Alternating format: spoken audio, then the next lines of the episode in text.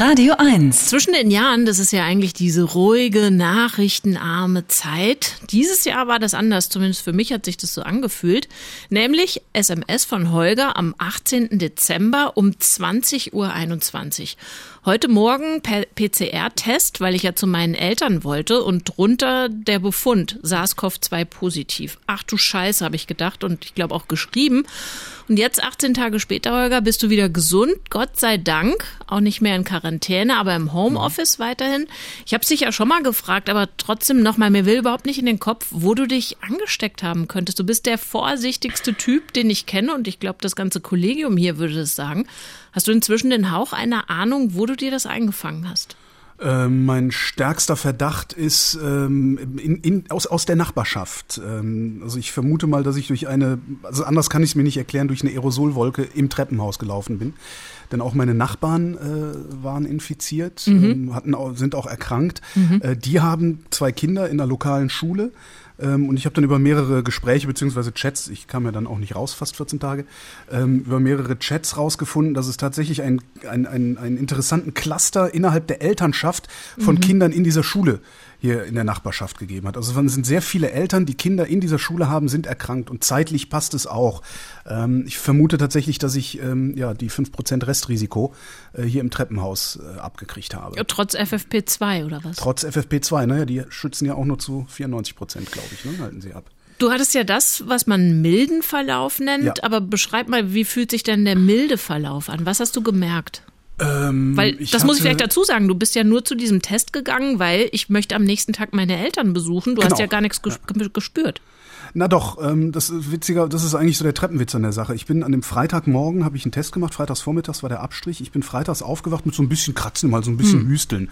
Aber das hat man ja. Es ist Winter, du hast die ja. Heizung an und so, ne? Das, da habe hm. ich mir nicht viel bei gedacht bin zum Abstrich, äh, bin nach Hause, habe aufs Ergebnis gewartet und während ich auf das Ergebnis gewartet habe, haben sich bei mir Symptome aufgebaut. Also der Husten wurde immer ein bisschen, ein bisschen stärker, stärker, stärker und abends hatte ich dann auch Temperatur. Mhm. Und die ist dann geblieben für fünf, sechs Tage. Hatte ich äh, oberhalb 38, nie, nie mehr als 39 Fieber. Ähm, danach noch ein paar Tage erhöhte Temperatur, also immer so zwischen 37,5 und 38, sodass du merkst, das Immunsystem arbeitet und du fühlst dich auch so ein bisschen. So gegart? Ja, genau, so wie gehabt. Sehr schön. Und ähm, die ersten, ich sag mal so fünf Tage der Erkrankung selbst waren extreme Kopfschmerzen und Fieber.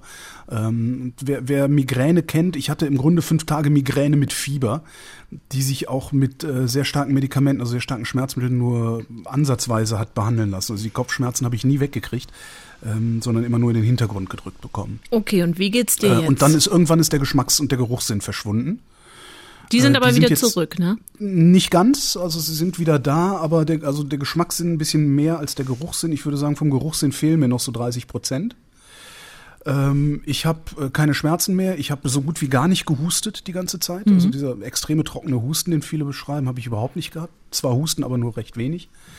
Ähm, die Schmerzen sind weg, äh, meine Sau Blutsauerstoffwerte sind in Ordnung, äh, meine Lunge tut nicht mehr weh, ich habe keinen Husten mehr, ich kann wieder riechen, ich kann wieder schmecken. Das Einzige, was ich noch habe, ist ähm, so ein bisschen gelegentlich so ein Schwindelgefühl. Mhm. So wie wenn du aus der Hocke zu schnell hochkommst. So ganz mhm. kurz so, huch. Druckabfall in der Kabine. Genau, ja, mhm. sowas. Mhm. das ist aber auch sehr schnell wieder weg. Äh, und ich habe, wenn ich so Treppen steige, merke ich, dass ich nicht so befreit tief einatmen kann wie das vorher möglich gewesen wäre. Aber das, es ist auch sehr, sehr frisch erst vorbei. Also müsste eigentlich müsste ich mal gucken, wie es in drei, vier Wochen dann mir geht. Mhm. Was viel stärker ist, äh, das hatten wir ja auch mal mit unserem Hörer Hagen besprochen, was viel stärker äh, nachhängt im Moment, sind die psychischen Auswirkungen dieser Erkrankung. Das ist tatsächlich was, womit ich nicht gerechnet hätte. Mhm. Also man merkt ja an dem, was du gesagt hast. Du hörst, was ja sicherlich auch ganz normal ist, jetzt total verschärft in dich rein, was funktioniert, was funktioniert nicht. Meinst du das mit den psychischen Auswirkungen?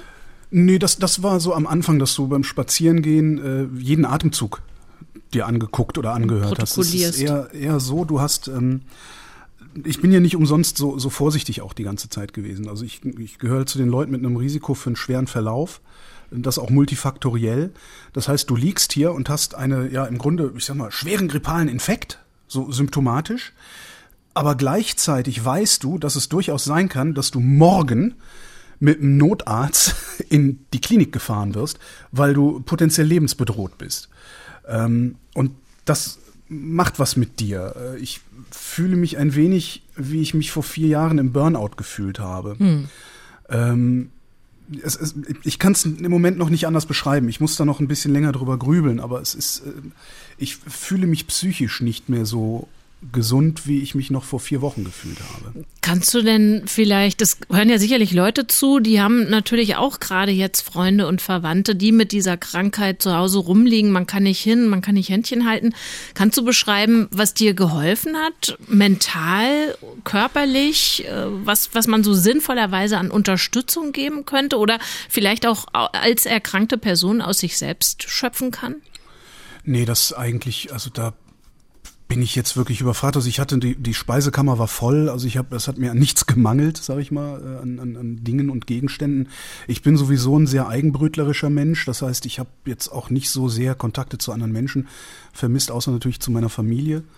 Ähm, ich Nee, eigentlich nicht. Also was, was, was sehr gut war, ich, hab, ich bin sowieso Asthmatiker, das heißt, ich habe ein Gerät, mit dem ich meine Blutsauerstoffsättigung messen kann. Und das ist auch was, woran man erkennt, ob ein schwerer Verlauf anfängt oder mhm. nicht. Das heißt, ich habe hier tatsächlich äh, mehrmals am Tag äh, dieses, das ist so eine Klammer, die machst du auf den Finger. Ne? So, ein mhm. kleines, so, so ein kleines Gerätchen, kostet 20er, kann, kannst du irgendwo in der Apotheke kriegst du die. Ähm, und damit habe ich immer mal meinen Blutsauerstoff gemessen und äh, war die ganze Zeit, es war immer sehr beruhigend zu sehen, wenn es mehr als 96 Prozent waren. Holger war krank mit Covid-19 und ist es jetzt glücklicherweise nicht mehr. Und jetzt wird er auch wieder vom Gesprächspartner zum Moderator. Insofern danke fürs Gespräch, Holger. Schön, dass ich ja, dir gerne. das auch mal sagen kann in der Sendung. Gute Besserung. Hat noch nie jemand gesagt.